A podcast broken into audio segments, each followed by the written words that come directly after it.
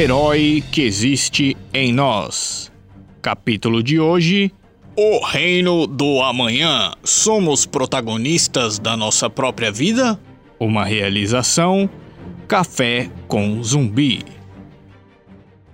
Um futuro heróico distópico te espera na leitura dessa HQ incrível, escrita por Mark Wade e arte por conta de Alex Ross. O Reino do Amanhã nos conta sobre novas gerações de heróis que surgiram e, junto com eles, a ideia de que a violência e a punição através da morte são mais eficazes do que a velha e antiquada moralidade como valor maior dos já então ultrapassados heróis como Super-Homem, Mulher Maravilha, Batman, entre outros.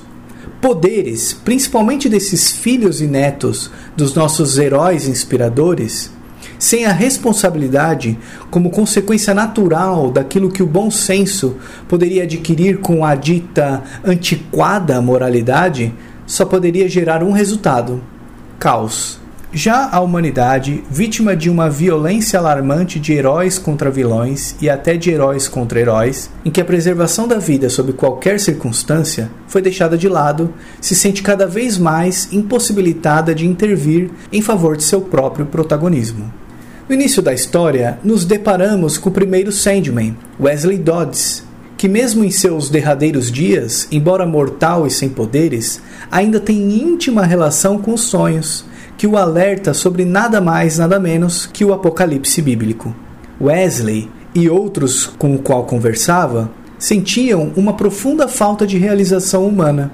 E quando censurado, dizia que a iniciativa humana morreu quando as pessoas pediram para que uma nova raça enfrentasse o futuro por elas. Embora tenhamos um forte tema como o provável fim do mundo, os heróis são obrigados a indagar sobre sua própria integridade diante de circunstâncias difíceis do que propriamente lutas corporais.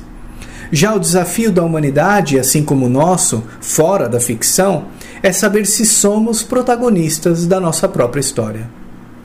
Há um divertido perigo em gostar de histórias heróicas, assim é claro, como nossas tendências, que consiste em nos convencer de que para que o mundo melhore ao nosso redor, as outras pessoas deveriam mudar, nunca nós mesmos. E para entendermos melhor o que Wesley Dodds sentia, podemos fazer um exercício dividindo nossa mente em duas partes.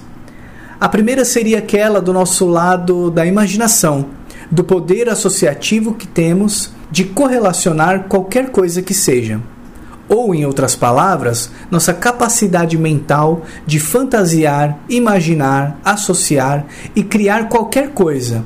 Até porque tudo que construímos no mundo passou pelo crivo da nossa mente, já nos colocando naturalmente no lugar daquele que é o protagonista da sua própria vida.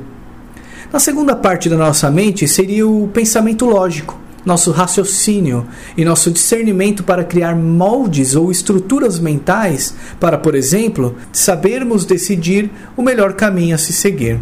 Embora tenhamos esse pensamento direcionador excepcional, às vezes escolhemos caminhos ruins. Quando, por exemplo, sentimos um vazio existencial, elegemos entretenimento excessivo ou recursos tecnológicos em demasia na tentativa de preencher esses buracos em nós. Em outra escolha ruim, nos colocamos de forma passiva numa espécie de zona de conforto, esperando que os outros resolvam os problemas por nós. E quando nós, como coletivo, passamos por esse sentimento de falta de realização, é porque transferimos a responsabilidade de mudança, interior ou exterior, para uma outra pessoa, para um grupo social qualquer ou mesmo um herói reprimindo em nós mesmos a nossa capacidade imaginativa, a capacidade de criação, a capacidade de sonhar ou mesmo de acreditar que somos o protagonista da nossa própria vida. E é exatamente o que acontece com a humanidade no reino do amanhã. Dentre esses desafios que vemos os humanos enfrentarem, os super-humanos também têm suas batalhas. Vemos Bruce Wayne fazendo alianças inesperadas mesmo que saibamos que o Batman sempre tem um plano. Vemos a Mulher Maravilha em um conflito consigo mesmo, pois ao longo de sua trajetória até esse futuro pré-apocalíptico, passa a agir com mais violência e a acreditar cada vez menos nas palavras e nas ações reconciliadoras. e sua crise piora quando, por decisão de sua mãe e das Amazonas, é destituída tanto do cargo de embaixadora da paz quanto da posição de herdeira do trono do reino grego, por supostamente ter falhado com a humanidade em trazer a paz. Mas podemos observar que há uma tríade de conflito entre Super-Homem, Magog, um herói da nova geração, ou seja, mais violento, e as decisões da humanidade como coletividade. Vários heróis da velha guarda se aposentam inspirados pelo super-homem que sai de cena por 10 anos após um ato de violência protagonizado por esse novo herói chamado Magog. Após esse ato, a humanidade escolhe Magog como seu novo protetor por achar que violência poderia resolver seus problemas. Acontece que esse ato de violência envolveu nada mais, nada menos do que uma pessoa muito querida, um vilão surpresa curioso, que poderá ser revelado somente com a leitura do quadrinho, caso você ainda não tenha lido, e fez Magog desafiar Super-Homem para retirá-lo do cargo símbolo de protetor da humanidade. Mas Super-Homem, que desempenhava esse papel muito bem por estar sempre na posição daquele que sabe fazer o que é justo, digno e ético, não importam as circunstâncias, criou no passado, com aqueles desatentos à sua própria potencialidade, uma relação de dependência com os humanos que queriam que os super-humanos resolvessem todos os seus problemas, engolfados em sua própria zona de conforto. Acontece que o orgulho e a vaidade tomaram conta de Magog. Ao ser apoiado pela humanidade, recebeu carta branca para agir como bem entendesse. Até que em um fatídico dia, suas ações prejudicam a humanidade a um grau extremo. E é nesse dia que o super-homem volta a atuar e se vê obrigado a prender alguns heróis por conta da onda de violência causada por um idealismo que não estava preocupado com a preservação da vida, muito menos com a opinião da humanidade. Mas o super-homem entra em conflito, pois, por achar que suas ações impunham aos novos heróis ou uma nova conduta ou a prisão, começa a se questionar se não estava, assim como alguns heróis das novas gerações, criando ações fascistas. Constantemente se questionava: o que fazer com aqueles que não querem ver a luz? Impor meu ideal? A resolução ao seu questionamento chega a uma conclusão quando se depara novamente com Magog. E o super-homem, embora aparentemente desafiado a uma batalha, se surpreende ao perceber que Magog se arrepende de seus atos pois não consegue viver com os fantasmas das lembranças de suas ações e implora por sua ajuda. Super-Homem percebe, após esse encontro, que suas ações não estavam se encaminhando para o fascismo ou para a imposição, pois, dentro da construção da sua própria história, como protagonista da sua própria vida, soube se imaginar como uma pessoa melhor e discerniu bem. E no dia em que a humanidade escolheu Magog como seu novo protetor, não que Super-Homem não tenha feito nada, mas fez aquilo que lhe coube no momento. Não decidiu, por exemplo, se impor à humanidade, dizendo que ele sempre foi o verdadeiro símbolo de proteção num ato de orgulho, ou, num ato de rebeldia, dizendo que a humanidade estava sendo ingrata por não reconhecer tudo que ele já tinha feito até então, recriando o sentimento de dependência, mas que na hora certa seguiu com integridade e com firmeza sua linha ideológica do que é certo a se fazer e se retirou. A luta física não foi necessária para ele ser um herói.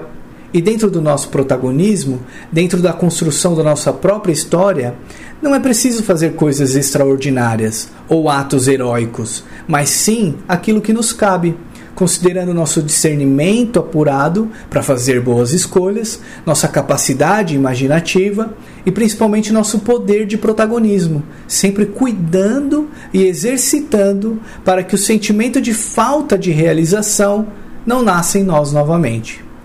Mas é nesse momento na resolução desse caos pré-apocalíptico instaurado, com tantos heróis violentos agindo e com tantos heróis da velha guarda tendo que resolver a situação, que Super-Homem percebe que nunca deveriam ter deixado a humanidade fora das decisões coletivas e com ações pequenas de várias pessoas juntas, sem castas, sem diferenças entre super-humanos e humanos, e sem um se considerando melhor que o outro. Até porque, em decisões de ordem moral, não é preciso ser um super.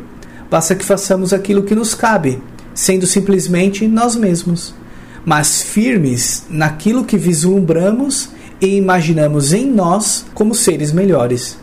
Super-Homem, com uma ação símbolo e conclusiva para a situação, inclui a humanidade nas decisões derradeiras e pede para um único herói, que é tanto humano quanto super, na mesma proporção, decidir o futuro da humanidade. Saber quem é esse herói fica por sua conta.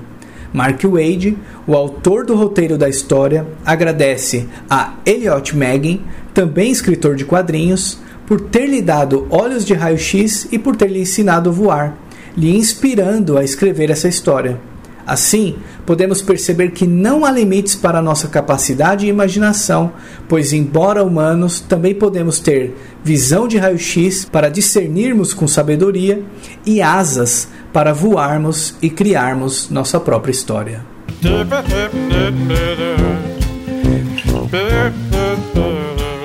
Curtiu nosso podcast? Então siga a gente no Instagram, Facebook e YouTube para saber das novidades. Ah, nos ajude a divulgar o canal. É importantíssimo sua ajuda, principalmente agora que estamos no começo.